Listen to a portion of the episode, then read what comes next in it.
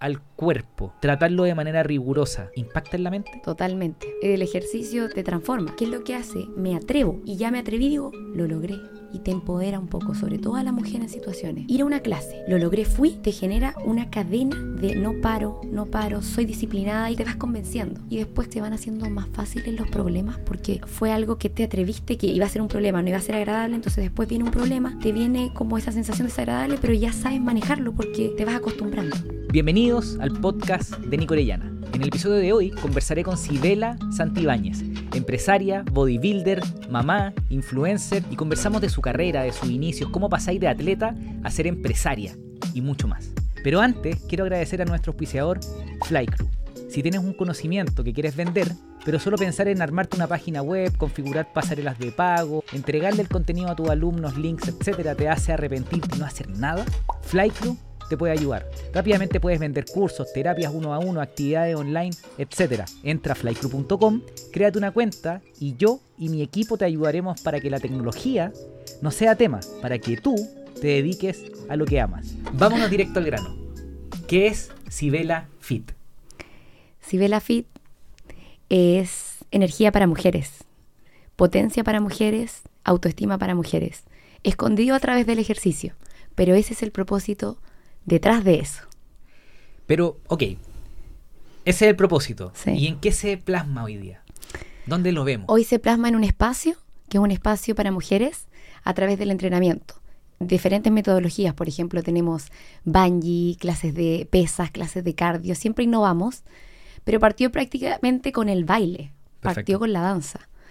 Y fue transformándose porque a las mismas bailarinas les empecé a hacer acondicionamiento físico por el tema de las lesiones, por el tema de que también no era solamente flexibilidad para las bailarinas, sino que necesitaban fuerza. Correcto.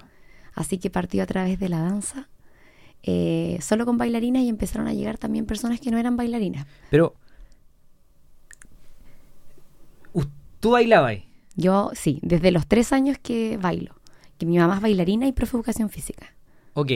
Y ese, esa, esa, esa, curiosidad te hizo llegar, bueno, vamos, vamos a hablar un poco, pero para entender si ve la fit hoy día, te hizo crear un espacio, un gimnasio, un estudio, un estudio. Sí. Gimnasio me va a tirar el, agua por la cabeza. Sí, que yo siempre digo estudio. Un estudio. Sí. En donde partí, partieron bailando, partieron con la danza. Claro. Y luego empezaste a ver que se necesitaban más cosas. Sí. Empecé a ver otra necesidad.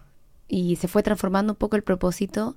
Eh, la danza me llevó a esto, el arte me llevó a esto, me llevó a viajar, eh, donde vi mucho, donde aprendí mucho a través de la danza y el ejercicio, y ahí se fue transformando y empezaron a entrar mujeres que no solamente querían bailar, sino que querían ejercitarse. Entiendo. Pero también siento que no partió ahí, siento que partió desde muy pequeña porque yo estudiaba y vivía y jugaba en una sala de danza porque mi mamá me llevaba con ella a una sala de danza. Entonces, si la mm. Fit no nace en el momento en el que yo dije, ya, tengo una idea de hacer un emprendimiento de ejercicio, de danza partió desde muy pequeña porque mi familia era eso. Entiendo. Y cuando, cuando se te metió la idea de hacer este estudio, eh, ¿lo hiciste con tu partner actual o, o, se te ocurrió a ti antes, mucho antes? Eh, bueno, mucho antes yo partí haciendo clases de danza y de acondicionamiento físico. De hecho, mi partner llegó así en, en una fiesta, me dijo, eh, ¿puedo ir a tomar una clase tuya? Ah, porque quería hacer educación física. Sí, quería entrenar. Y fuera como el único hombre, y eran puras mujeres, pero yo lo dejé entrar igual. Ok. Y ahí él es ingeniero civil industrial, entonces comenzó a como formalizar esto porque te lo juro que yo soy muy artista creativa, pero me cuesta el tema de formalizar. De hecho, yo hasta era mala para cobrar. Entiendo, entiendo. Pero güey, güey, güey, güey, es que Francisco es tu partner, ¿no es cierto? Sí, Francisco. Y, tu socio también. Sí, entonces él llegó cuando ya estaba funcionando, ya hacía clases yo. Ok. Pero era en una casa abandonada que las niñas... Eh, ¿Pero esa casa ya la había arrendado tú? Era, no, mi mamá, mi mamá la estaba arrendando. Perfecto. ¿Y tu mamá siempre entonces ha tenido también estudio? Siempre, siempre. Ok. Siempre ha tenido estudio, entonces yo ya usaba la salita que ella tenía. Perfecto. Y ahora en el día de hoy igual seguimos trabajando juntas y ella usa el estudio ahora.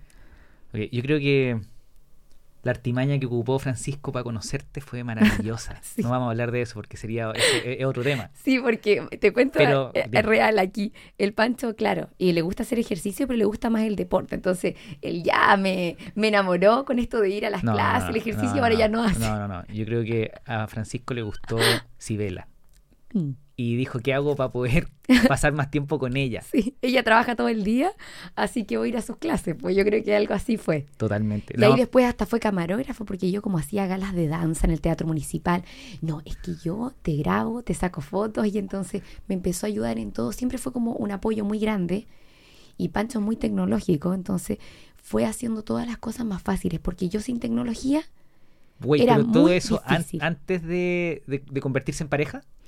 Eh, sí, como que al principio O fue... sea, como- una relación de amigos primero. Sí, pero poquito tiempo, igual siempre había como un poco de onda, po. Ok. Ya, pero no. Este no es, una, no es un podcast de amor, De es amor. un podcast de emprendedores. Pero, pero ¿sabéis por qué te pregunto? Siempre me gusta, termino metiéndome en esos temas porque tenemos mucho, o conozco muchos emprendedores, y de hecho la mucha gente que ha venido a este podcast trabajan con sus parejas, trabajan con sus Sí. familias, con sus Mm. hermanos, con sus parejas, con sus señoras, con sus maridos. Mm. Y, y ahí siempre me pregunto cómo diablos lo logran balancear trabajo, familia.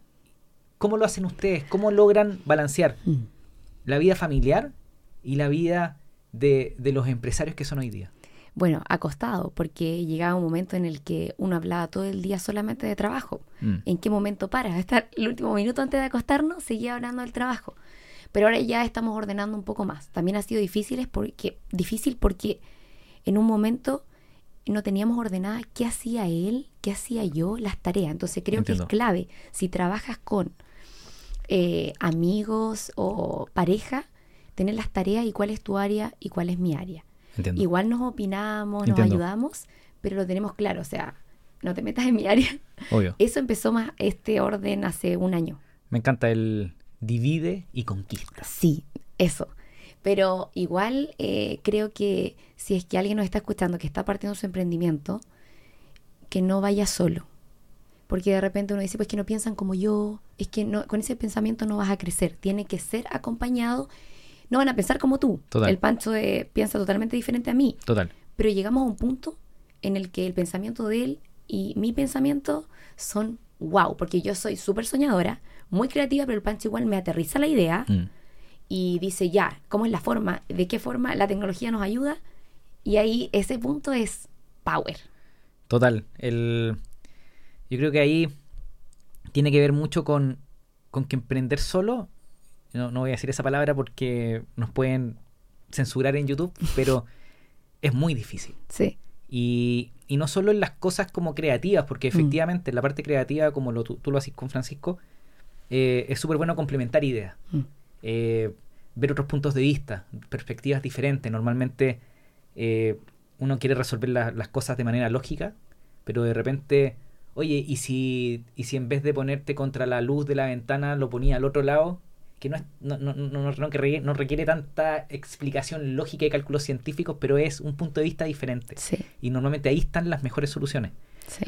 Pero Pero Nico, Creo- es algo que ha costado, nos agarrábamos de las mechas, porque igual es trabajar con tu pareja, además hay confianza, entonces, te, pucha, te- te creo totalmente. Y, Sí. Pero yo creo que lo más importante, ¿Mm? aparte de la parte de las nuevas perspectivas, de pensar las- ver los problemas desde otros ángulos, tiene que ver con básicamente el tema de que el emprender es muy difícil y todos los días problemas. ¿A quién le dais un abrazo? ¿A quién le pedí ayuda? Mm. ¿Quién te, quién te, ¿A quién le compartís la carga? ¿A quién Sí. delegáis? ¿Qué pasa cuando uno está fuerte, otro está débil? Eh, tener socio yo creo que es clave para que a un emprendedor le vaya muy muy bien. Sí, Pero yo también- creo que nunca, o sea, habríamos logrado lo que logramos si que no estuviese Pancho, si no fuésemos dos. Total. Y ahora ya el equipo está creciendo y creciendo y ha sido súper bueno, ha sido un camino difícil porque nos hemos equivocado harto, Te creo. pero ahora tenemos un equipo muy conectado con el propósito del estudio, que eso es importante. Cuéntame un poquito la escala, para los que nos puedan estar escuchando, la escala de Cibela Fit hoy día. Hoy día tenéis un estudio en Temuco que está en el sur de Chile. Están construyendo y por, o sea, ya en los detalles finales de un Sí. estudio nuevo. ¿Me podéis contar un poco como en dónde está hoy día Cibela Fit como estudio, como espacio? Eh, cuál es su alcance en redes sociales y para dónde van. Bueno, el estudio eh, partió en el 2017 en esta sede que está en Avenida Palo Neruda, una, una calle igual concurrida de Temuco. Y ahora estamos haciendo la sede 2, que es la sede como más glamurosa, más lujosa, que es Estudios y la Fit Gold, que es casi todo dorado. Y la idea es que las mujeres ahí brillen. Y es brilla con energía el propósito del Estudio Civil la Fit Gold. Y esa sede está para abrir en septiembre. Perfecto. Igual nosotros eh, estamos con el propósito de que siga siendo semi personalizado, porque así evitamos que personas se nos lesionen. Hay más conexión mm. coach-alumna, porque, oye tú, no le puedo decir, oye tú, por el nombre, quién eres, en qué trabajas, cómo te ayudo. Eso es, es muy importante en nuestro estudio, pero igual tenemos actualmente más de 200 alumnas en una sede. También queremos tener esa misma cantidad de alumnas en la otra sede, pero cómo seguimos creciendo pero sabiendo el nombre de quién está enfrente, quién eres tú, cómo te ayudo. Total. Porque eso, eh, las niñas que van al estudio, todas las mujeres que van al estudio, pero digo niñas porque son desde chiquititas, mi hija igual toma clases de trampolín, de todo, lo notan. Notan que, oye, me toman como persona, aquí no soy un número más. Y eso diferenciado de los otros estudios o gimnasios. Mm. Lo queremos seguir haciendo, pero pero no seguir teniendo quizás 20 eh, alumnas como hace años atrás, porque eso se podía mantener fácil con 20 alumnas, pero ¿cómo vas creciendo? Pero no tomando a las personas como un número más. Y eso lo logramos como trabajando en grupos pequeños por hora, pero todo el día funcionando desde las 6 de la mañana hasta las 10 de la noche. Yo sé que durante la pandemia te cerraron el estudio. Sí. Que fue, o sea, nos cerraron a todo el negocio por, porque por las restricciones de la pandemia, ¿no es cierto? Mm. Yo trabajaba en eventos, fue, fue oh, brutal. Como los gimnasios, porque igual estuvimos 18 meses Eventos y gimnasio yo creo que fuimos los más golpeados, mm. obviamente, como en, el ecosistema, los artistas, los actores, los mm. músicos. Pero te cerraron el estudio. Eh, yo te conocí por, por lo que han generado en redes sociales. Hoy día ustedes tienen cerca de 50.000 seguidores. Eh, tienen el, tienen Sibela Fit Live, que es donde la gente puede entrenar con ustedes de manera online. Eh, cuéntame un poco cómo surge la idea de hacer eso. Que yo sé que un poquito de, para poder movernos en pandemia, pero sí. cuéntanos cómo surge eso eh, y si lo queréis seguir empujando con la fuerza que lo hiciste durante la pandemia. Sí. Bueno, eh, como todo, mira, la verdad, soy como muy de fluir. El Pancho planea más y ese es un error mío que yo he tratado de ir corrigiendo. ¿Mm? Porque igual es bueno planear, porque si no soy como muy, no al lote, pero es como lo que me va diciendo la vida. Entonces yo un día dije, quiero hacer un challenge para la gente que está encerrada y le puse Home Summer Challenge. Okay. Y también hice otro que se llama Quarantine Fit Challenge. Entonces eran challenges en el que yo hacía lives gratuitos a través de mi Instagram y les mandaba recetas. A todas las personas podían descargar un PDF con muchos tips. Y todo era gratis y la verdad el propósito siempre era ayudar. Nunca pensé nada. Se terminó el challenge y las mismas alumnas me dijeron, y queremos seguir entrenando, pero cóbranos. Y yo le dije a Francisco y le dije, las alumnas quieren seguir entrenando de la misma forma, pero en un Instagram privado. Ok. Y me dijo, ya, Ivy, pero es que yo creo que no, no se van a inscribir, pero bueno, prueba. Pero si tenéis menos de 20 inscritas, chao con la idea. No se, no se porque por hora él saca los cálculos y me dice, no, porque 15 mil pesos. Obvio. No, tiene que ser al menos más de 20. Ya. Ya, y yo voy así como con un poco de miedo porque el Pancho igual tiene sus probabilidades y de repente, no sé. Buenísimo. Primer mes, 200 inscritas. Y el Pancho así. Chao. Wow. Vuelto loco en la inscripción, ¿cómo lo hago? Porque no, no conocíamos Flycrew. Entonces, todo con transferencia, que me mandaban el pantallazo, que era una cosa que no estaba planeada que iba a resultar tan bien.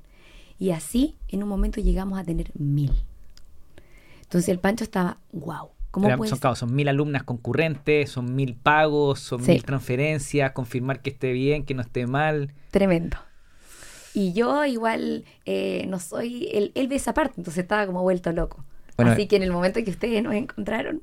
ahí eh, nosotros en Fly Crew básicamente resolvemos ese problema, que, que es poder llegar a muchos clientes, muchos alumnos, muchos pacientes de manera rápida y que tú tengas que tú te dediques a lo que amáis, que es entregar el contenido, entregar las clases y que no estés pensando en cobrar, renovar, etcétera. Sí, de hecho, em, bueno, antes de conocer a Pancho yo prefería no cobrarle a una persona y que se acordara esa persona. Soy, mi personalidad es como muy así. Entiendo. Creo que, y después igual las personas estaban tan felices que nadie hacía como que, ah, que no me acuerdo, no, estaban tan agradecidos que igual pagaban, pero Total. igual cuando empiezas a crecer necesitas un orden. O sea, miles de personas han participado de la, de la- del estudio online. Sí. Eh, ahí hay una, una pregunta que yo me estoy preguntando. Por ejemplo, la mayoría Mm. de los instructores que empezaron a hacer online en pandemia, yo veo que hoy día se estabilizaron, pero otros que siguen creciendo fuerte. Ahora, a los nuevos instructores que no hacían, que no hicieron online durante la pandemia y que ahora quieren empezar a hacer online, les cuesta crecer. ¿Tú crees que el deporte online llegó para quedarse o que va a terminar mutando a, a volver a lo presencial o se complementan? ¿Cómo, cómo veis que, que es el futuro del deporte online? online. Eh, yo creo que va a seguir, quedó, quedó. Eh, pero también me gusta que exista esa conexión. Entonces, por ejemplo, nosotras, para que, ¿cómo esto eh, sigue existiendo fuerte igual? Igual ya no tenemos mil alumnas, bajó, pero se estabilizó. Tampoco es que va a desaparecer, no, no va a desaparecer. Entonces, sí es una buena idea si es que uno tiene una esencia clara de lo que entrega, no algo más igual a lo que hay. Total. Hay que hacer algo diferente. ¿Y por qué creo que funciona? Porque nosotros igual hacemos red de mujeres, red de apoyo. Nos conectamos, las que son de Temuco nos juntamos. Total. Creo que eso, tener un equipo, es bueno. Por eso también funciona lo presencial o los grupales. Porque uno dice, oh, es que fue mi amiga, tengo que ir, no voy a Total. faltar. Y ayuda a eso. Entonces, si uno genera algo, alguien que nos está escuchando que quiera hacer un programa online de lo que sea, intenten de que esas personas tengan comunicación también, ya sea por un grupo de Telegram, Correcto. como lo que sea, pero creo que igual hay que volver a lo antiguo de sentirse conectados, no que la tecnología Total. nos desconecte, La de gente, sentirse solo, no, estoy en totalmente de el acuerdo. proceso. La gente quiere sentirse parte de algo, es un sentido de pertenencia. Entonces, cuando tú no solamente dais contenido, sino que les dais comunidad, Claro. ahí es donde yo creo que ustedes marcan la diferencia, ¿no es cierto? Sí, comunidad y red de mujeres. Las mujeres generalmente tenemos los mismos dramas. Hay, Hay, harto, nosotros hemos estudiado, por ejemplo, los porcentajes de depresión en Chile de las mujeres. eh, todos tenemos el mismo problema, los que tenemos hijos, que el marido, que la casa, que queremos más encima estar siempre regia. Entonces es como una exigencia de la sociedad que si ellas lo pueden compartir entre ellas, darse apoyo, eh, pueden poder pueden eh, llegar a avanzar juntas. Pero Total. si estáis muy sola, no podéis compartirlo con nadie y tenéis que estar siempre, la mujer siempre, todo está bien, pero estoy, en No. verdad no tengo todo bien. Estoy peleada con mi marido, ando corriendo todo el día total. y esa, esa confianza tratamos de, a pesar de ir creciendo, que las mujeres se sientan como en una red de apoyo. Y hacemos experiencias para eso. El estudio tiene, por ejemplo, fiestas típicas. Sí, lo he visto. Hacemos fiesta, entonces como una locura. Igual hemos hecho fiestas adentro del estudio. Eso no Sí. se va, no se da en un gimnasio cuando he visto una fiesta. Sí, sí, sí. Lo que me, se me vino a la cabeza una parte que no quería recordar de Pancho en unos videos que ustedes disfrazan y de repente me apareció el poto del Pancho y yo, pero, pero ¿por qué tuve que ver eso? Porque nosotros siempre vamos a Son como... muy divertidos. Sí, vamos como a la locura, a la energía, a... De hecho, yo siempre le digo, chicas, la vergüenza lo único que hace es ocultar tu verdadero potencial. De hecho, yo en clases de jam te cuento así como una, ex- una experiencia eh, puntual. Les digo, ya, no sé, estamos bailando reggaetón, todas se sacan la polera. Y logro que todas se saquen la polera. Y, claro, y bueno- eso, después cuando se la sacan, es como, wow, lo hice. Y no pasó nada. Nadie me miró. no le tengo miedo a la vergüenza. El estudio hizo que yo me atreviera. Y eso en la mujer, porque en la, el hombre creo que es como más que le da lo mismo, pero la mujer tiene, pucha, ¿qué van a decir de mí? Tiene un poquito más eso. Y más en mi ciudad, que es un pueblo chico, que es Temuco. ¿Cómo? Ok. Infier- eh, Pueblo chico, infierno grande, decíamos recién. Ay, sí. Eh, ¿Cómo entonces superamos el miedo al que dirán? haciendo, atreviéndote, atreviéndote y después te vas a dar cuenta que no pasa nada. La gente sigue opinando, lo hagas bien o lo hagas mal, pero te vas a dar cuenta que la gente sigue ahí y hay gente que le estás aportando, entonces me concentro en eso. Generalmente la gente que está hablando mal es gente que ni siquiera me conoce en persona o que no nos conoce. Pero como veo a la gente tan feliz, me trato de concentrar en eso. Muchas, muchas veces, por ejemplo, me ha pasado, no sé, que alguien está diciendo algo mal de mí en redes sociales, pero yo llego y la gente me sigue abrazando porque me conoce en verdad. Total. Y eso me da como da power. esperanza, power, y, y calma. Oye, en verdad, esto soy. Uno tiene que estar seguro de lo que es. Porque si uno no está seguro de lo que uno es mismo, va creyendo lo que están inventando de ti. Total. Entonces, eso creo que ha sido un trabajo grande quedarme en Temuco a pesar de que me han pasado cosas fuertes. Total. Y tú, claro, eh, nosotros ya somos adultos, po, Sí. pero esto es mucho más difícil para los niños, porque un niño, una niña, un, un niño de 14, 15, 17, 20, 22 años, están fijando su identidad. Mm, Entonces están buscando. Sí. ¿Cómo, cómo, ¿Cómo lo hacen los niños para no estar preocupados del que dirán? Creo que tener buenos amigos. Buenos amigos, porque los amigos es como lo mismo que te digo. O sea, la gente que me rodea sabe quién soy Total. y vas a sentir apoyo. Y también creo que no es bueno exponerse tan pequeño a las redes, tan pequeño, así como 12, 13, ¿no? Yo creo que cuando ya sabes quién tú eres Exacto. y tienes igual un apoyo. Si estás muy inestable, no es bueno estar tan expuesto. Yo si no tuviera el Pancho, mi familia, mis amigos y las mujeres del estudio, que realmente ellas son el estudio, porque a veces, claro, se llama Sibela Fit, Sibela Fit lo relacionan con que soy yo, Total. pero yo digo, el estudio son ustedes. O sea, ustedes hacen que esta energía que hay eh, son ustedes. El, hay una chica que sigo que es, que es la directora del colegio donde va, perdón, del jardín donde va mi hija, que se llama Carolina Stephens. Y ella habla exactamente del, del problema de las pantallas. eh, luego lo dejaré por ahí para que los- la sigan, porque de verdad atómica eh, es complicado para los niños recibir todos estos estímulos de las redes sociales porque eh, dicen que hasta a los, 20 a los 25 años recién el cerebro se termina como de desarrollar. Entonces, si a los 13 años tú le entregáis un dispositivo a los niños y empiezan a subir fotos y empezar a esperar el like y ver qué pasa, ese cerebro se, se forma de una manera muy eh, podría, porque Mm. así no es como funciona el mundo. Y esperando que eres valioso si que le gustas a los demás. Exactamente.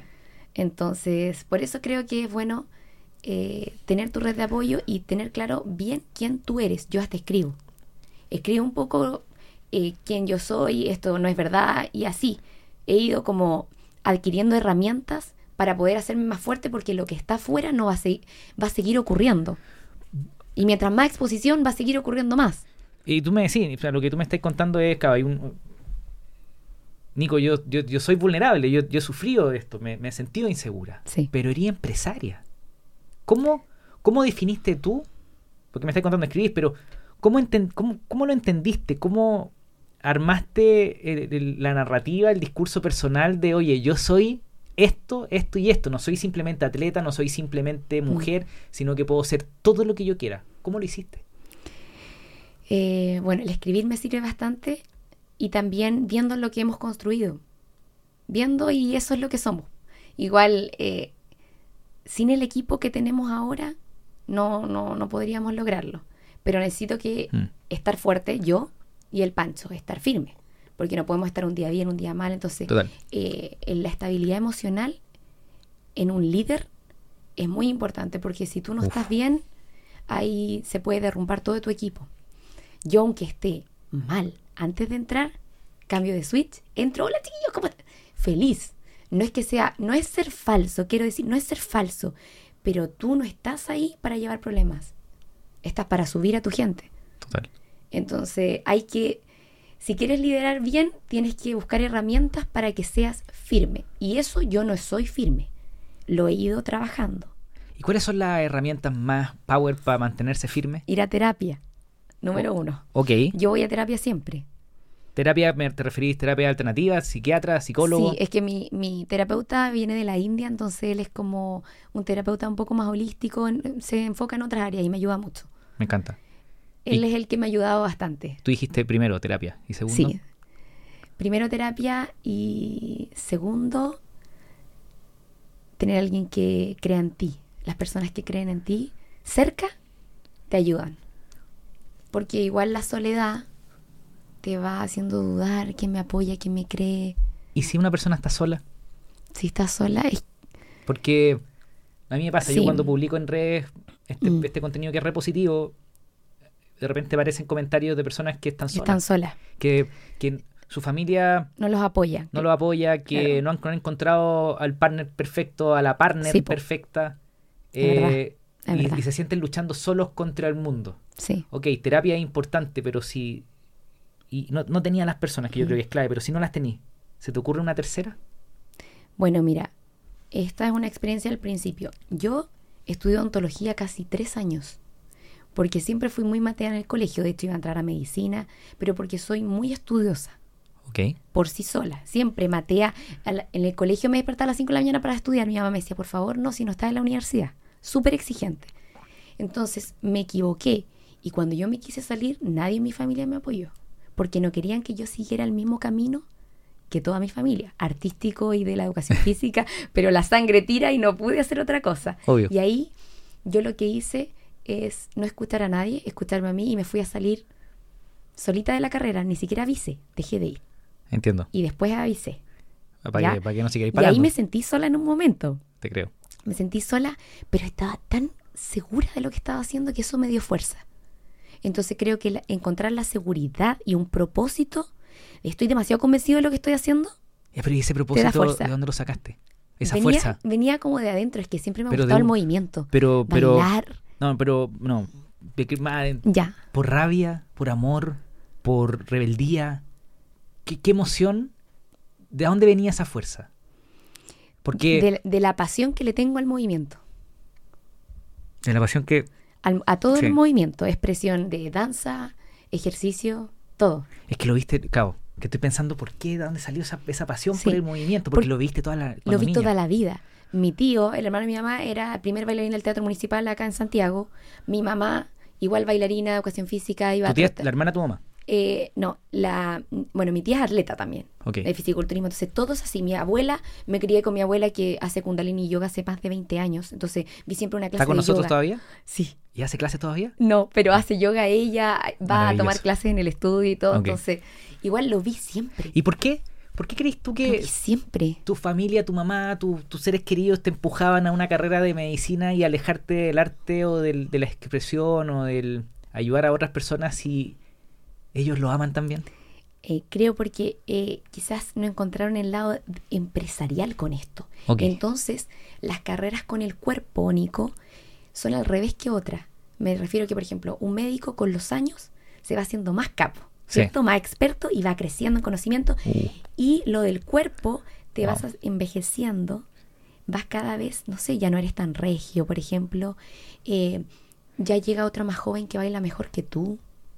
Ya no, no te- entonces es que con los años va descendiendo un poco. Pero yo desde chica dije, no, acá hay que hacer algo para construir. Siempre pensé en el futuro. No como, oye, yo quiero bailar en un escenario y lucirme yo. No como yo hago un impacto más grande y que esto perdure y que no se vaya desvaneciendo a través de los años. Porque mi mamá y mi tío muy talentosos, pero te lesionas, igual tienes que dejarlo en un momento. ¿Y tú escuchabas eso en, en la casa? Sí. Que ellos dijeran, oye, esto, No, pucha, esto me es- encanta, pero puta, no ganamos plata o esto se me va a acabar. ¿Lo escuchaste en la casa? más que del dinero, en mi casa como no se hablaba mucho del dinero, hablaba de como de o de lesiones o de problemas o de que las alumnas faltaban mucho para hacer una coreografía. Entonces yo decía, no, no va por ahí. Tengo que Va hacer con algo. entregar con la danza autoestima, otras cosas, no una coreografía perfecta y yo estresarme con los vestuarios y que la música no va ahí, va en que todo el mundo pueda bailar y atreverse, va en que todos podamos entrenar, yo creo que el movimiento es para todos, entonces como y como llegó el Pancho con el lado empresarial, que yo creo que yo lo atraje también así como con mi cabeza de chica viendo esto, eh, logramos que finalmente mi carrera no se vaya desvaneciendo. Mi mamá dice, yo siempre soñé lo que tú estás haciendo. Maravilloso. ¿Y, y, y no trabaja contigo? Sí, Te ayuda. sí, mi mamá ve todas las chiquititas de, de los tres años que hacen danza. Hermoso. Y igual me, me dice, de verdad hija, que yo soñé esto que estás haciendo y en un momento puntual te lo voy a contar, que fue en un evento súper grande que hicimos en Temuco que se llama la Expo Fit, que fue un evento que fusionó fiesta con fitness. Muy Perfecto. loco tú decís, pero como fiesta con fitness, no ¿Y va. eso cuándo fue? Eso fue en abril del año pasado. Perfecto. Sí, los vi. Sí, y eh, bueno, ahí pusimos un montón de stand en el que había todo relacionado con el estilo de vida saludable, con la mujer, Sí. clases, y después eso se transformó en una fiesta. De repente se apagó la luz, venían las copitas de champaña a celebrar, y todos bailando y era un real carrete. Bacán. Entonces, pero toda la gente estaba vestida de deporte. Mi mamá me dice, no puedo creer lo que se generó. Y la gente estaba como eufórica, así como, no, nunca había visto algo tan bacán y así. Total. Entonces, para la gente que vive del cuerpo, vive del arte, vive de su expresión física, que depende quizás de cuánto dure nuestro cuerpo, cuánto dure nuestra mente, la recomendación entonces es crear metodologías, crear procesos, Sí. crear sistemas, crear... No quedarte tú con tu metodología, enseñarla, no ser como egoísta con el conocimiento, porque uno dice, yo quiero ser el mejor, pero no vas a impactar si no entregas lo que sabes. Total. Entonces, eso, entregarles a todos eh, mis metodologías, todos eh, vamos para el mismo camino y se puede quedar lo que yo sé. Si no, me- después yo voy a desaparecer y no impacté. Yo me pregunto, con la actividad física mucho, porque trabajo con muchos preparadores físicos que tienen 10, 15, 20, 30, 40 alumnos. 40 ya a reventar, pero ese gallo Mm. no tiene vida.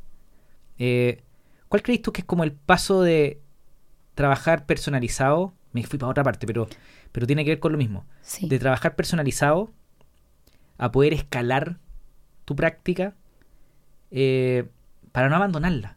Sí, porque llega un punto, yo conozco muchos personal trainer que corren todo el día, ni siquiera alcanzan a almorzar porque tienen límite. No puedo agregar más horas para agarrar más personas y atenderlas. Entonces, es un paso difícil que a veces dice, pucha, es que todos los personal piensan diferente, no va a trabajar como yo, pero tienes que pasar el periodo que tú le enseñas a otro.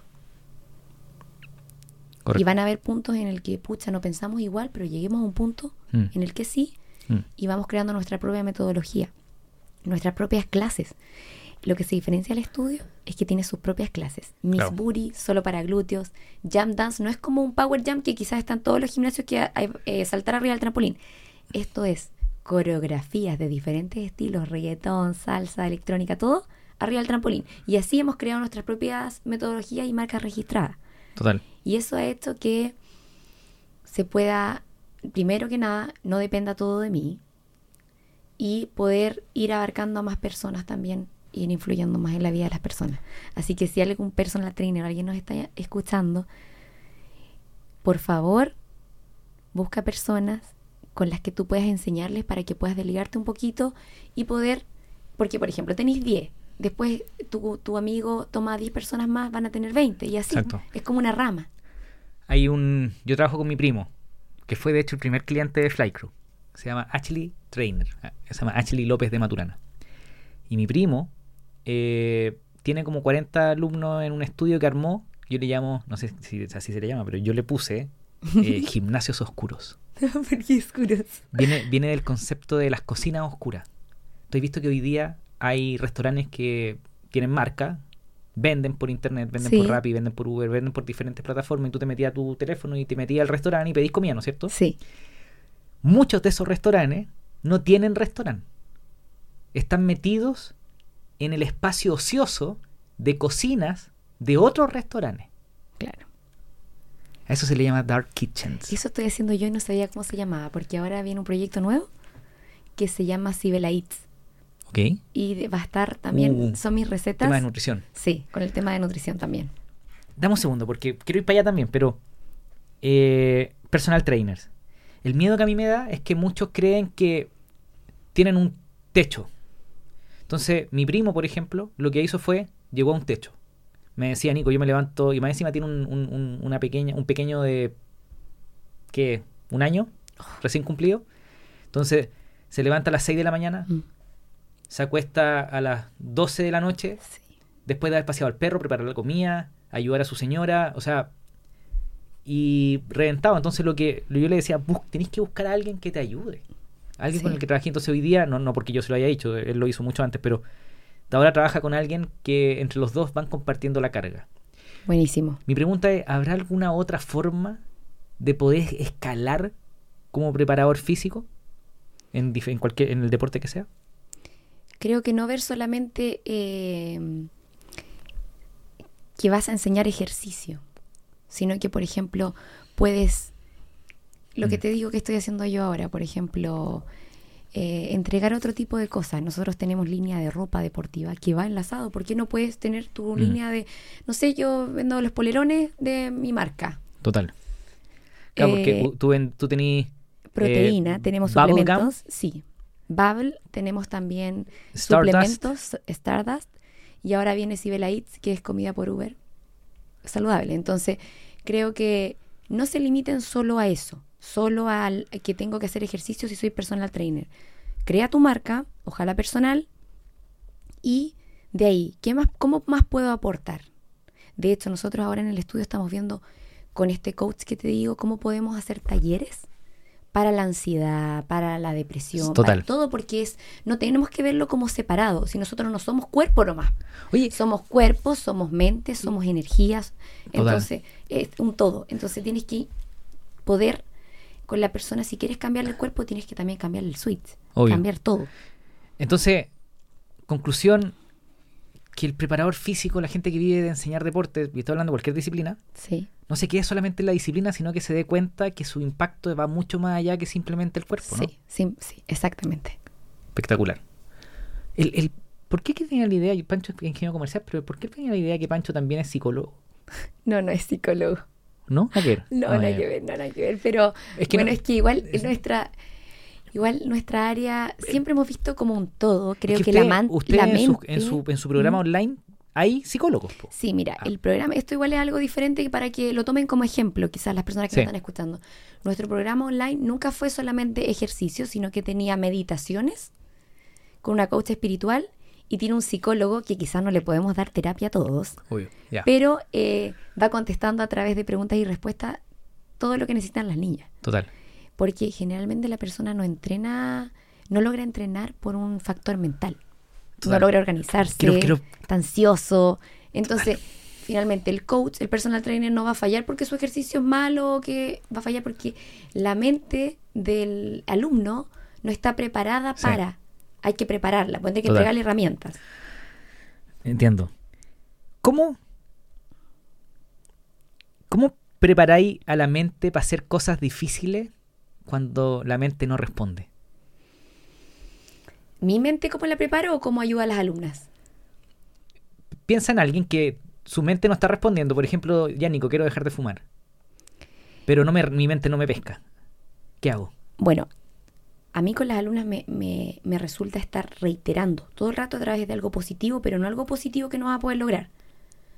Como ir de a poquito, Perfecto. de a poquito, de a poquito. Entonces, por ejemplo, me pasa mucho con la- lo de la alimentación. No cambiar todo de una, ir de a poco con un hábito, lo tenemos y vamos por más. Y estar todo el rato ahí dándole fuerza a la persona. Entonces, a veces uno dice, ya, le fui a- le hice la clase, todo bien, pero pucha, está desmotivado, no sé qué, y ahí le falta algo que el personal trainer tiene que, mm, quizás no lo va a saber el personal trainer, pero buscar, por ejemplo, yo no hago las meditaciones. Entiendo. Busco una persona experta en meditación para que me coopere Total. pero no quedarse ahí, pucha, es que eso me va a costar dinero. No quedarse ahí, sino que verlo como una inversión, que eso va a tener que tu, va a hacer que tu alumna se quede. Total. El, es, el, claro, es el trabajo del terapeuta, como reforzar lo positivo, acompañar, Sí, buscar, buscar y, y derivar sí, a, los, a los alumnos, ¿no es cierto?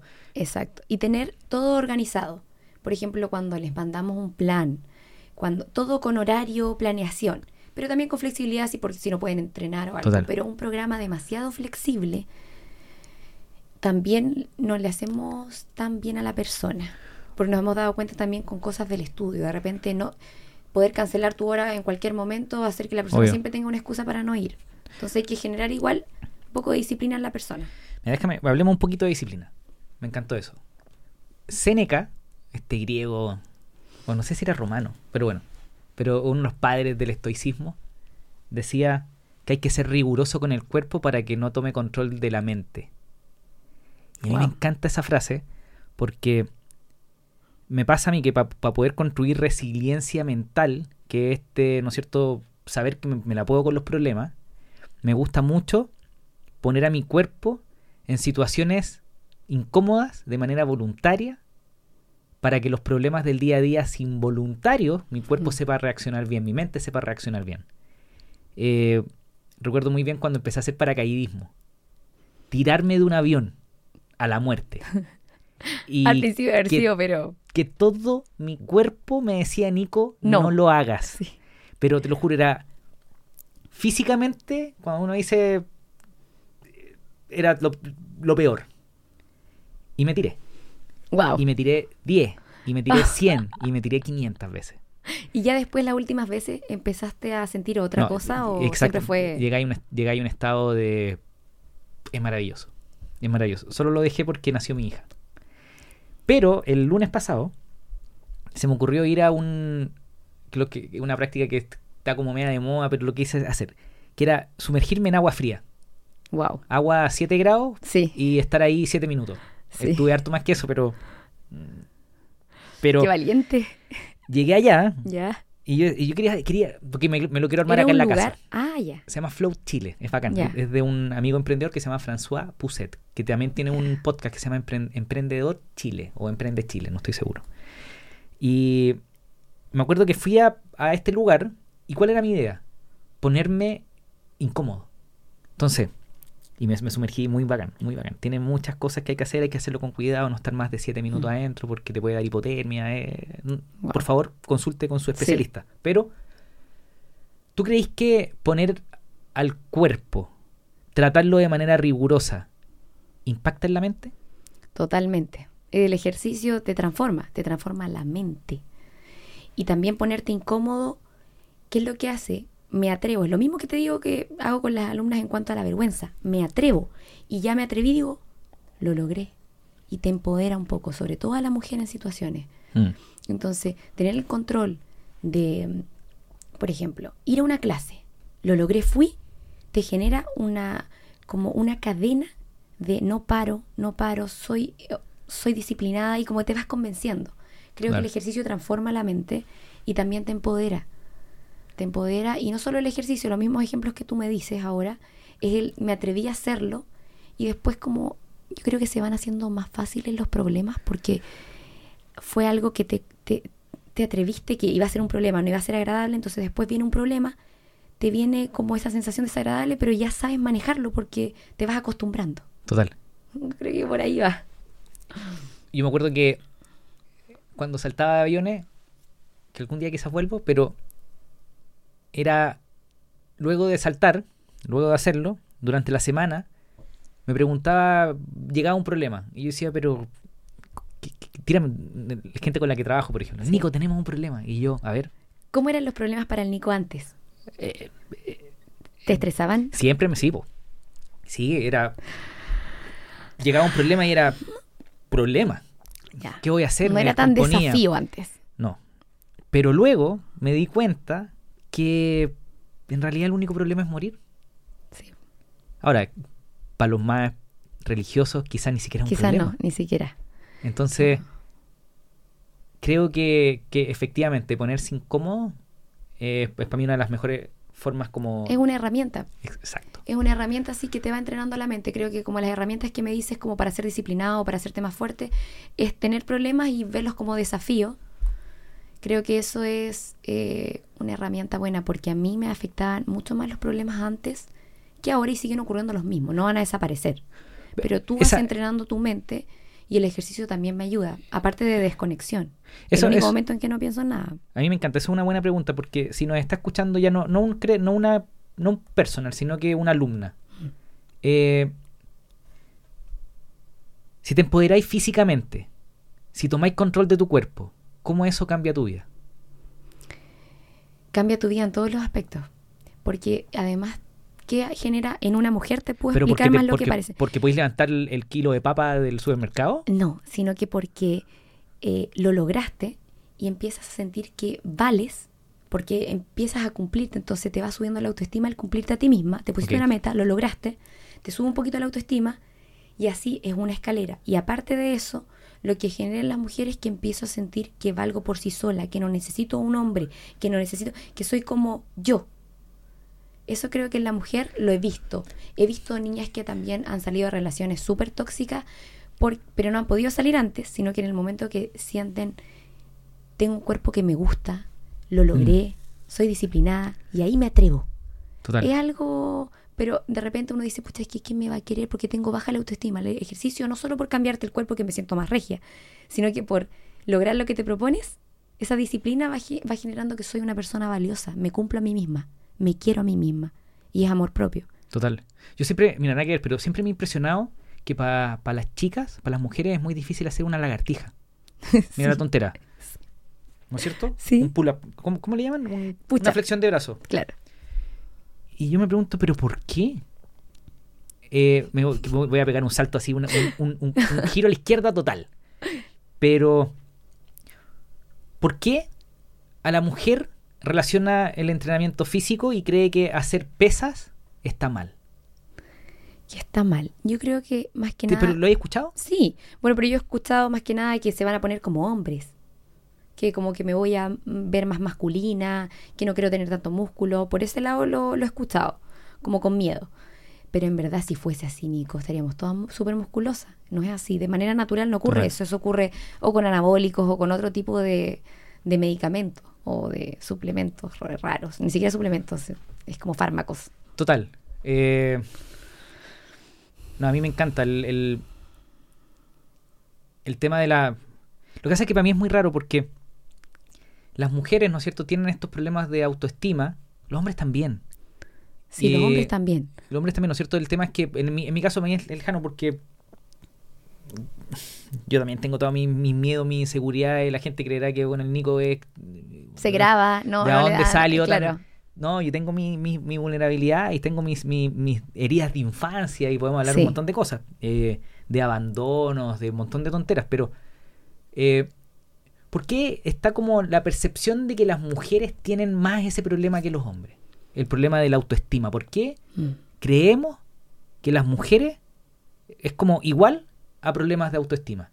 ¿Es un paradigma, Sí. es una realidad o, o qué? Yo creo que es la exigencia que hay de que la mujer tiene que ser así, asá, ¿entiendes? Entonces al hombre no se le exige tanto que sea, que tiene que estar siempre delgado. Entonces de la mujer se opina, del cuerpo. Creo que eso ha ido, la exigencia de la sociedad Mm, ha ido generando mayor efecto en la mujer.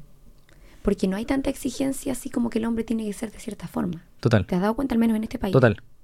Pero la mujer sí, Pero a mí me decían que yo tenía que ser alto. claro. Pero sí es que igual siempre Yo va a soy haber chiquito. exigencia. Mm. y no es tan buena onda. No, po. Sí, po.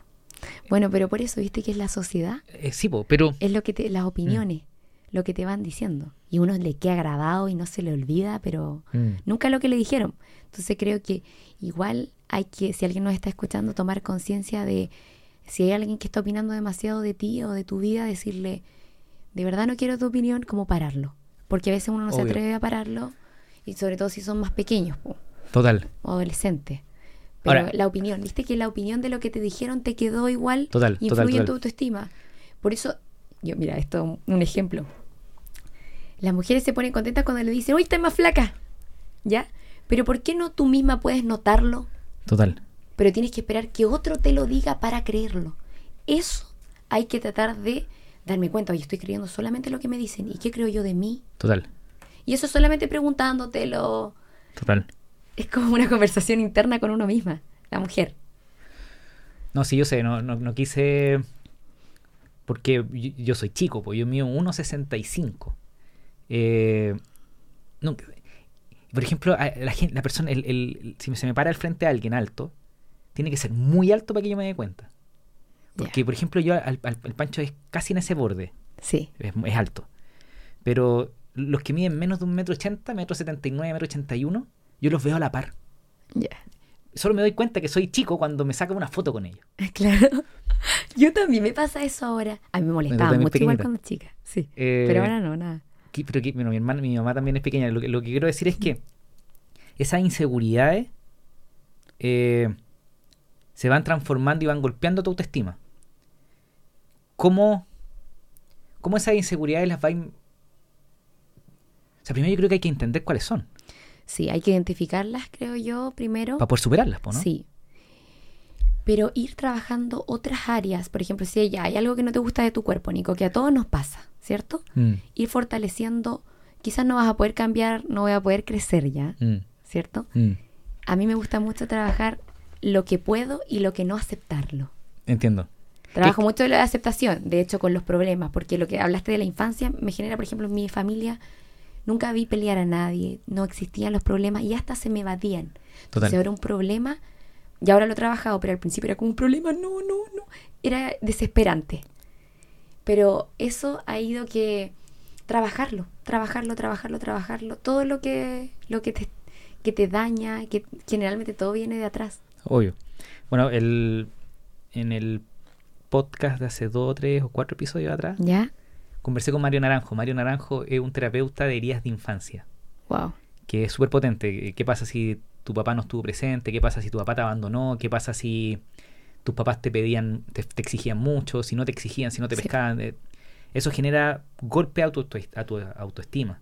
Y me encanta, me encanta conversar este tipo de cosas porque a nuestros creadores de contenido, a los terapeutas, a los emprendedores que trabajan con personas, yo creo que, como tú decías, es súper importante desarrollar ese mindset, ese Sí. cambio de mentalidad Sí, eh, porque mucha gente, lo escucho y lo vemos en redes sociales, van a culpar al resto. Van a culpar a la sociedad, van a culpar al gobierno de turno, van a, van a, Claro. a criticar al resto. Y, es- y- y podía hacerlo, es válido. Pero mi, mi punto de vista es, o te pasáis la vida quejándote. quejándote o te inscribí en Cibela Fit, por ejemplo, y te empoderáis de tu cuerpo para que eso te empodere de tu mente, para que podáis resolver tus problemas sin que nadie te ayude. Exacto. Tú. Por eso es como aceptarlo. ¿Me dañó lo que me dijeron? Sí, daña. Daña algunas cosas de la sociedad, pero no me puedo quedar como la víctima. Tengo que ir a trabajar eso. Y en el estudio, como tú lo dices, tratamos de hacer eso y vemos los problemas que tienen las mujeres hoy. Y el ejercicio es como un canal para lograrlo. Ahí dijiste algo re interesante. ¿Cuáles eh, los problemas más comunes de ¿De las una mujeres? chica que llega... Porque tú, el estudio de ustedes trabaja solo con mujeres, Sí. pero ¿cuáles son los problemas más comunes en, en- en las chicas mujeres que llegan a entrenar, a, a practicar con ustedes? El autoestima. El autoestima. Y haciendo ese tipo de Mm. actividades. Eh, o atreviéndose a algo nuevo. Hacemos la semana del peto, que tenemos la, semana en que ellas, por ejemplo, eh, no sé, tenemos un montón de actividades. También tenemos este día de Chirsamburi que celebran y comparten, porque igual hay personas que no se saludan. Entonces Mm. tratamos de romper el hielo y dar instancias para, oye, Total. date cuenta quién está al lado tuyo, se pueden ayudar, pueden conectar, te puede regalar un buen momento. Total. Entonces, eh, teniendo ese, ese propósito escondido a través del ejercicio, vamos logrando que impactar a las mujeres y hay poca rotación de alumnas porque se quedan, Obvio. que encuentran algo en el que las tomamos en cuenta. Igual cuesta eh, para los emprendedores cuando ya vas creciendo, conocerlas a todas, saber el nombre obvio. de todas. No, Quizás eso hay que soltarlo un poco, pero estar ayudando realmente a la persona desde adentro hacia afuera. Ahí dijiste algo súper súper curioso que es, claro, que la gente se conozca, pero ¿qué pasa con las chicas más introvertidas? Mm. Cuesta un poco, pero se logra igual. De hecho, también han llegado chicas, eh, de esas chicas que te miran de pies a cabeza. ¿Entiendes? Como, pero después se va cambiando su onda porque la energía es tan potente. Tenemos una alumna que aplaude y dice, vamos equipo, y, y como que rompe el hielo, la saluda, y esa alumna tiene más de 60 años. Wow. es, pero así, Atómica. prende a todas, es la tita. Así que si ahí no está escuchando, le mando un beso. Pero mm, creo que cuando tú generas un ambiente tan potente, hace que a esa persona que sea más introvertida, en su, obviamente no va a ser otra persona, pero igual pueda poder avanzar un poquito. Total. Sí, y lo hemos visto. Lo hemos visto. De hecho, me llegan mensajes que dicen, Ivy, le tenía miedo a la vergüenza y lo hice y me atreví y me sentí tan bacán. De hecho, al final me emocioné. A veces, Mm. nosotros tenemos un momento al final de las clases, que es un momento en el que ellas simplemente cierran los ojos y respiran dos minutos y les ponemos una música en la que se relajan y salen todas las emociones solamente por estar respirando después de ese ejercicio y sentir que lo lograste. Exacto. Y ese es un momento clave que igual identifica el estudio como muy diferenciador. No, e- e- es, bacán. El, lo- ya lo hablamos, pero el hacer cosas difíciles, el desafiarse a uno mismo. Sí, sí, Y después, claro, esa emoción que se libera es sí. no saber que podía, saber que lo intenté y haberlo hecho. Y te sube un granito la autoestima, que es el, el primer como problema que vemos ahora en las mujeres. Sí. Uf. Sí, es un tema la autoestima, pero eh, es maravilloso lo que hacemos, nos gusta, acostado en este periodo de crecimiento, Mm. pero no, estamos contentos de lo que hemos logrado. Y, y ¿cómo, ¿cómo veis la mezcla de aquí hacia el futuro de los estudios presenciales, de la práctica online, actividad física, mindset que estamos conversando de autoestima? ¿Cómo, cómo pensáis tú mezclar todos estos componentes que te apasionan en, el futuro de, de- del estudio, de tu trabajo? Del estudio. Bueno, eh, nosotros, por ejemplo, en lo presencial también mezclamos algunas actividades online. Tenemos charlas de nutrición y vamos combinando. Creo que Perfecto. lo que veo es no lo mismo que te digo lo del cuerpo. Si soy personal trainer, no solamente quedarse hago ejercicio. Entonces, si yo ah, tengo presencial, no voy a dejar acá porque no tengo tiempo y colapsé. No, no te quedes, no, no abandones, porque todo se pu- puede potenciar y ir avanzando juntos. Total. Por eso igual yo nunca he dejado, por ejemplo, el programa online. A pesar de que ahora se estabilizó y no tiene un número como en la pandemia porque han vuelto niñas presencial. ¿Y no has probado? Tú me dijiste, el programa online nació por un desafío. Sí. ¿Estás haciendo desafío online? Hice uno hace poquito. y igual ayuda a que a veces conozcan y que se atrevan y todo. ¿Por qué te Súper digo? bien. Porque el, ayer conversaba con Param. Param Sajesh, el, el funda- uno de los fundadores de Dunia Yoga. Y estaba súper contento porque me contaba que llegó a un millón de seguidores en Instagram. Wow. Y, y yo conozco esa comunidad, es una comunidad potente, no son seguidores así como de, de mentira, sino que es, power lo que logran. Hacen un live, se conectan miles de personas. 4.000, 5.000 personas conectadas en su último live en YouTube. Eh, y él me contaba que ellos hacen programas online y, hace- y lo mezclan con comunidades, o sea, hacen eh, retiros, hacen certificaciones, hacen el programa mucho online, tienen cursos pregrabados y Buenísimo. y, la- y me dice, Nico, estuvo, estuvo pegado en 750, mil seguidores, por cuatro meses, tres meses. Y en tres semanas explotó a un millón. Y yo dije, ¿Hizo un desafío? ¿qué hiciste? Este, Compartamos aquí para... Sí. Me dijo, gracias Paran por compartir este tip. Me dijo, Nico, mira, miré todo mi contenido de los últimos seis meses y miré cuáles son los contenidos más populares. Hizo un ranking. Entonces se dio cuenta que el video de la respiración que hizo se había hecho muy viral. Perfecto. El video de, de cómo no bruxear en la noche se había hecho muy viral. Y luego pescó los videos más virales y pescó ese contenido y los transformó en un desafío de, no recuerdo bien, creo que 15 días. Buenísimo. Con cada uno de los contenidos que más virales se habían hecho. Wow. Y, y explotó. Sí. Entonces, Es que igual a veces las personas eh, piensan, eh, pucha, voy a hacer algo, un desafío gratis o algo así, pero igual es energía que se te devuelve. Al Ah. menos así lo he visto yo. total. Entonces igual partir así es bueno.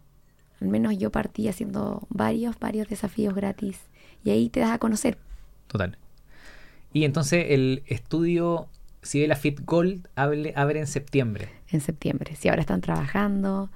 Y, y- También tiene un concepto, o sea, es el- la- lo mismo, pero tiene un concepto un poquito más de glamour, brillar, Total. es dorado, las barras son doradas, las implemento, va a estar muy bueno. y el estudio en Neruda va a seguir funcionando. Va a seguir funcionando. Perfecto. Sí. ¿Y ya tienen algún tipo de, de estrategia de lanzamiento? Te lo pregunto porque esto es para emprendedores. Sí. Y estoy seguro que me escucha gente que tiene estudio de gimnasio y cosas. ¿Cómo piensan lanzar esto para que llegue a la mayor cantidad de gente que ustedes buscan? Obviamente no a un estudio masivo, pero ¿cómo llegáis a tu público objetivo?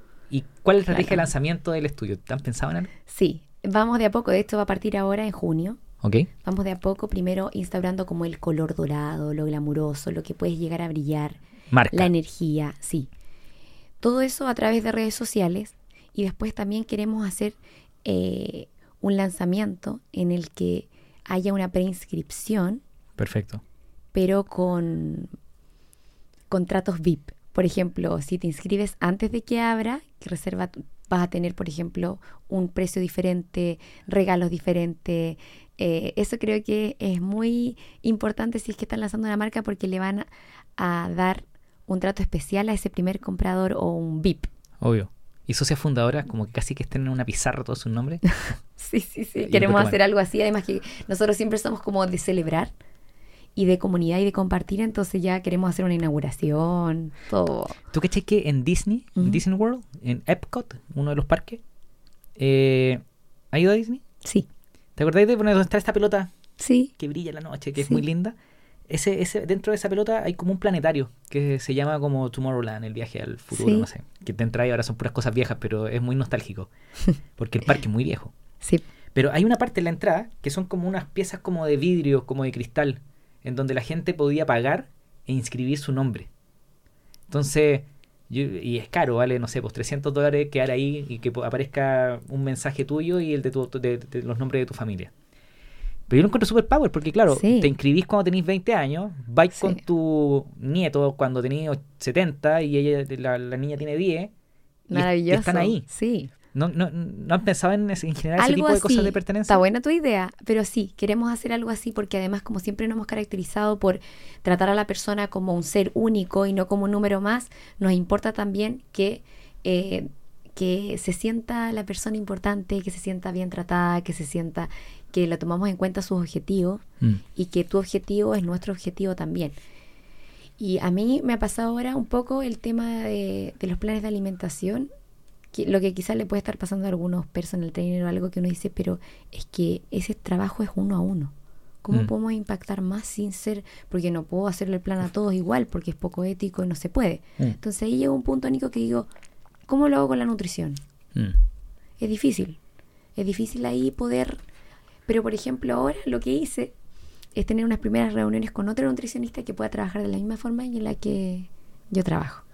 Ah, pero está- estáis buscando un Sí. nutricionista para que trabaje con ustedes. Sí, pues que trabajé con nosotros para no yo llenarme de trabajo, Sí, estar pero full con Porque- los planes de alimentación y me los, los hago yo después en la casa. Total, solo- Llamo a la persona, son así muy... Solo para coach. decir que tú te titulaste de nutricionista hace como cuánto? Eh, poquito. ¿Dos meses? Sí, hace muy poquito. Felicitaciones por eso. Sí, co- costó porque igual era como... Claro, mezclar estudios, trabajo, trabajo, mi familia. hija, claro. Entonces ha sido muy esforzado, además que cuando salí es como, ¿y ahora en qué tiempo lo hago? Porque me siento más empresaria que nutricionista. Entonces Yo- digo, yo te- yo te- wow. Ivy, yo te escucho y dime, dime si me equivoco. Mm, Yo te escucho y es como que no te has dado cuenta que eres una empresaria atómica. Puede ser. Es que, claro, me- estudiaste nutrición y yo te pregunto, y tú me decís, no es que estoy conversando con. y- no, pues lo- vaya a contratar a un nutricionista para que dé los programas. Claro, estoy diciendo como, sí, es que igual lo hice, yo creo que mira, no podría haber estudiado otra carrera porque me encanta el tema de la alimentación, Sí. pero al mismo tiempo cuando ya estuve ahí, no te voy a negar de que dije, no es lo que esperaba. Pero fue, lo termino porque quiero terminar algo así como, Claro, como una meta personal. total. Pero te das cuenta que, y le quiero decir a muchas personas que quizás están estudiando, que no te asegura nada terminar una carrera. Nada, nada, nada, nada. Nada. Entonces, eh, no todos estamos hechos para emprender tampoco, pero tampoco es como, oye, tengo que ser la mejor nota, no se esfuercen tanto con eso, sino que en crear algo diferente y lo pueden empezar a hacer mientras están estudiando. En- hago nutrición, por ejemplo, de una forma diferente, o hago, eh, soy un abogado diferente, cualquier cosa, pero no sientan que solo tienen que estudiar, no es el único camino, solamente que en Chile está muy todavía de que tienes que estudiar. De a poco yo creo que yo estaba afuera, entonces sé que en Estados Unidos nadie te pregunta en un carrete, eh, oye, ¿y tú en qué colegio estudiaste? ¿Y qué estudiaste? No te preguntan, ¿y tú a qué te dedicas? Esa es la pregunta que deberíamos empezar a hacer en Chile y así queremos evolucionar un poco. Total, A mí me pesaba un poco el tema de no estudiar o de haberme salido de la carrera al principio. total. Pero después cuando ya estaba ahí y el, el estudio estaba creciendo, tú estás ya sigo igual. Pero, ¿sabes lo que hice, Nico? No era mi prioridad. Entonces dejé de sacarme 7 y 6 a sacarme el 4. Y fue, chuta, mi ego. Van a creer que yo no sé. ¿Entiendes? Como, Sí. Pero tuve que pasar eso y decir, no, no importa, porque es mi hija, mi estudio, Total, y después era complementario. total. Y ahí pude terminar las dos cosas. Si me habría exigido para sacarme el 7, que no sé para qué, Total. no lo habría podido hacer. Que muchas veces el 7 es responder como el profe quiere que respondas. Exacto, Y, y- pero lo importante es que aprendáis lo que estáis estudiando. sí. Y para ir terminando, porque te tengo que liberar, Eh, tú dijiste algo bacán. Mente, cuerpo y alma. Déjame hacerte... Te voy a hacer cuatro preguntas. No, tres preguntas. Entonces me está ocurriendo en el momento. Te voy a hacer tres preguntas y luego te voy a hacer un comentario. Ya. La primera pregunta. ¿Cómo una mujer desarrolla el poder de su mente? Una mujer puede desarrollar el poder de su mente, eh, primero que nada, como te decía, con terapia, con apoyo. Si no tienes apoyo, con terapia. Y sí o sí, buscando disciplina, pero de a poquito. Dices que vas a hacer algo, voy a ir al, hasta voy a ir al supermercado a tal hora, me cumplo. Voy a hacer esto, me cumplo. Cumpliéndote a ti misma, vas trabajando tu mente, tu autoestima. Creo que eso es algo que instauramos en el estudio, yo lo hago y me resulta. Cuando yo no me cumplí a mí misma, me siento peor que no cumpliendo a la otra. Total. Entonces, así la mujer, yo creo que es algo simple que dice, ay, pero, pero de repente nos cuesta cumplirnos a nosotras mismas. ¿Por qué las mujeres tienen que hacer pesas? Las mujeres tienen que hacer pesas para transformar la mente, ir haciéndose más fuerte y también para transformar su cuerpo. Bueno, estéticamente te transforma el cuerpo, wow. ¿Y en temas de longevidad? Bueno, también. Longevidad. A to- a- no solo a las mujeres, a los hombres. Hay estudios que dicen que da más longevidad. Puedes vivir más años, salud. El músculo secreta mioquinas, que las mioquinas van a eh, transportarse por todo tu cuerpo y te transforman, evitan enfermedades como cáncer, enfermedades crónicas, neurodegenerativas. Total. Entonces, hay cosas que pasan con los músculos, que es un tejido muy activo, que uno no se da cuenta, no solamente lucir el músculo, sino que es salud metabólica total. Me vamos a adelantar con un comentario, pero ¿cachai? Que eh, dicen que si una persona, un adulto mayor, se cae y se quiebra la cadera, un año después va a estar muerto. Eh, es una, eh, Si Sí. no me equivoco, la principal razón de mortalidad de un señor que no murió de cáncer, por ejemplo. Entonces, y, y tú te preguntas, ok, ¿por qué me caí? Mm. Y es por fal- falta de musculatura. Sí. Además que igual impacta todo lo que es el tema de la osteoporosis. El ejercicio de fuerza igual va impactando los huesos, no solamente porque tienes un músculo que te va a firmar el hueso, sino que va impactando en cualquier edad la salud ósea. Entonces, eso, pero eh, mira, más que pesa, digo movimiento. Porque sabes qué, Nico, que de repente llega una niña y dice, es que me carga esta clase. Total. Y sabes qué, le digo, no importa que sea tu objetivo tener más glúteo, métete a la que a ti te suba la vibración, que te Total. haga que puedas tener adherencia en el tiempo, porque pucha que lata estar todos los días una que no te acomoda. Total. Entonces por eso digo un mo- movimiento y entregamos tanta variedad de clases, porque no le va a gustar a todos lo mismo. Total. Entonces te dicen, oye, pero quiero hacer músculo, tienes que hacer pesa. Pucha, es que sabes que me carga y me gusta la bici. Entonces haz lo que te guste, si todo te va a ayudar. ¿Entiendes? Total. Eh, creo por eso uno el movimiento más que solo la pesa al estudio. alma. Cuando siento, cuando siento que no queda nada más por hacer, cuando siento que no sirvo para nada, cuando siento que que para qué estoy acá, Mm. ¿qué hago? Ahí llega un punto en el que uno tiene que encontrar como un camino espiritual. Quizás no eres tan espiritual, pero tengo que encontrar algo que conecte hacia mi interior, cualquier cosa, ¿ya? Con el estudio siempre hemos dicho cuerpo, mente y alma, pero de a poco el alma lo hemos transformado a la palabra energía, porque no todos estamos preparados para algo muy zen o muy om, o ¿me entiendes? Mm, Entonces lo transformamos a energía, a conexión contigo, me hablo bien, mente positiva, y lo hemos ido transformando con el tiempo, porque no todo el público le gusta el tema de, de meditar o tienen sus formas. ¿Entiendes? Total, total. Yo ahí conversando con Mario, llegamos a la conclusión de que efectivamente la espiritualidad tiene mala fama, porque uno, lo, uno dice espiritualidad e inmediatamente lo asocia a místico. Sí, Y aunque son sinónimos, son cosas totalmente diferentes. totalmente diferente. El misticismo tiene que ver con técnicas religiosas, prácticas hechiceras, como... Exacto. Está bien, eso puede existir, pero no es lo mismo que la espiritualidad. La espiritualidad Mm. es conocerse a uno mismo. Sí, es como ir hacia adentro, pues Nico. Exacto. es ir hacia adentro. Entonces, Pero no por- podéis estar todo el rato con el cuerpo y, por ejemplo, tú estar, yo lo he visto en mí también. Cuando yo he competido, te da como una dismorfia corporal, porque he competido en fisiculturismo. Que es como que no Como sabí, que no, no te, gusta, no te... No te- claro, estás estupenda, pero no lo ves y estás llorando porque te ves horrible y está increíble. Porque no trabajé en mi interior al mismo tiempo de estar trabajando Mm. el cuerpo. Entonces no puedo ir avanzando solo en algo, sino me siento un vacío igual. Es un vacío, Total. es una sensación. Y yo la sentí al avanzar mucho en el tema del cuerpo, cuerpo, cuerpo. Y sabes que ahora quizás impactamos más en el que está todo más alineado. Total. Cuerpo, mente y energía. Porque cuando quizás yo vendía con mi cuerpo y salía con caluga, alejaba más. Sí, ¿Entendí? Es como, sí. De repente creemos, y yo lo veo todavía, quiero hacer un video de eso, de hecho, dando tips a coaches en mi Instagram, de que no tienes que ser el más estupendo para ser un buen coach No, o personal trainer. Tienes que trascender, entregar un mensaje claro y, no dejar áreas afuera.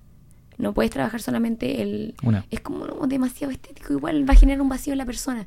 Se Ah. va a sentir solamente valiosa la mujer cuando está regia y también se tiene que sentir, eh, no regia, sino que hermosa igual en todas sus áreas cuando va envejeciendo, Total. porque el cuerpo envejece. Entonces, por eso unimos estas tres, estos tres pilares, que son los pilares del estudio. Mente, cuerpo y energía. Más que Y el alma lo transformamos Total. por el tema de Sí. que no se vaya al misticismo, porque no, hay bien personas que no estaban, no querían asistir a eso. Te entiendo perfecto.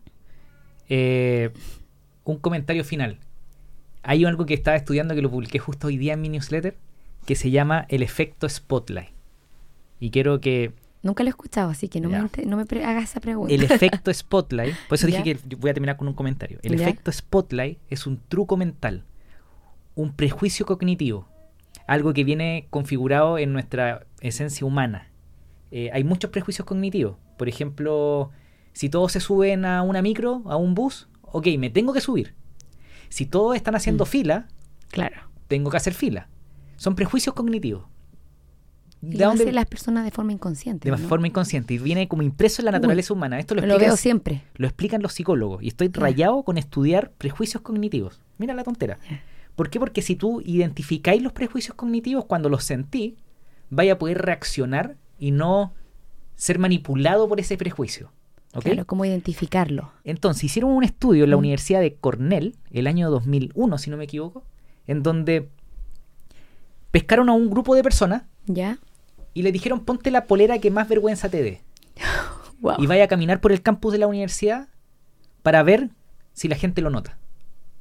Y luego le preguntaron, lo, lo hicieron, ¿Ya? y luego le preguntaron a la gente, oye, ok, te pusiste la, la polera que te da vergüenza. ¿Cuánta gente lo notó? Dime un porcentaje. Ellos dijeron un 50%. ¿Ok?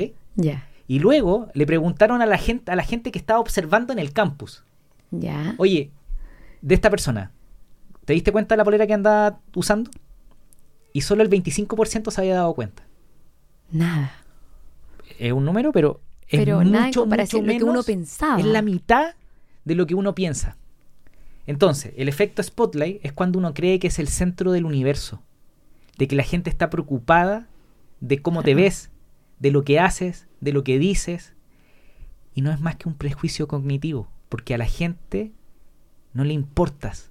La gente está preocupada de sus propios problemas. Y a veces cuando hablan de ti, dicen gossip, eh, calumnias, Sí. lo hacen para entretenerse, para distraerse de sus propios problemas. Pero rápidamente se olvidan Sí. de tu problema. Sí, tal míralo, cual. míralo en los famosos, cuando, cuando Vidal chocó el Ferrari. ¿A quién le importa? ¿Quién se importa. acuerda? A nadie. Y cuando él entre a mi casa y lo salude, quizás va a ser una anécdota, pero a nadie, A nadie. le importan Sí. tus problemas. Entonces, como lo, sa- como lo sabemos, porque es un prejuicio cognitivo, este es un truco mental, que no nos importe lo que piense el resto. Sí. ¿Qué opináis? Eh, es algo que yo he ido trabajando y creo que lo estoy logrando porque ahora soy, me siento como libre. Y, y es algo que también lo hago porque si lo logro en mí voy a poder enseñarlo mejor. Total. Y por eso yo les digo a las chicas, no importa que no quiera hacer esto, yo lo hago por usted. Yo hago el loco por usted. Y ellas se cagan de la risa y todo, pero lo hago en mí primero. Porque uno no puede tratar de enseñar algo que uno no sabe o no es. Entonces me gusta experimentarlo primero en mí. Total. Eh, es algo que en Temuco me ayudó mucho, porque igual pasa eso, como que opinan de ti un comentario, pero después se olvidan y uno no se puede quedar ahí. Obvio. Y eso me ha hecho avanzar el... No importa, no me importa. Y pégale una mirada al, al efecto Spotlight. Ya. Enséñaselo por favor a tus alumnas porque de Sí. verdad es un prejuicio cognitivo, es un truco mental. La gente no está preocupada de nosotros, pero real. Es Y verdad. está estudiado. O sea, te puedo mandar varios papers del tema. Así que eso. Y muchísimas gracias por estar hoy día conmigo. Muchas gracias por agradezco la el tiempo. invitación, Nico. Lo pasé genial y se No me sé. pasó volando. No sé si queréis decir algo antes de que terminemos. Que no hayamos conversado o lo que sea. Quiero decir algo que quizás no lo hablamos, pero puede servirte mucho. Em, no importa que, se demoren en lo que estén haciendo, en cualquier cosa, lo importante es que tengan una identidad clara para que así no sea como haya un gimnasio más o un, uno más. Porque hay tanta competencia hoy en día que uno se va como quizás decir, pucha, no me va a ir bien porque hay mucho esto, pero si tú tienes un propósito claro, un mensaje claro, y lo estás tratando de hacer bien, te va a ir bien.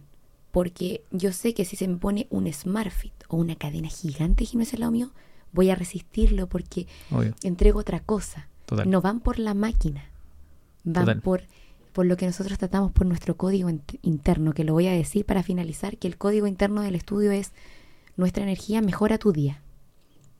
Maravilloso.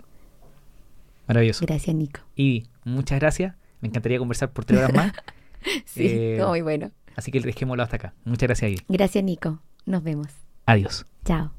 Si te gustó el episodio, comparte el link con un amigo. Suscríbete en YouTube, Apple Podcasts, Spotify o en tu plataforma favorita. Muchas gracias. Nos vemos en el siguiente episodio del podcast de Nico Orellana. Adiós.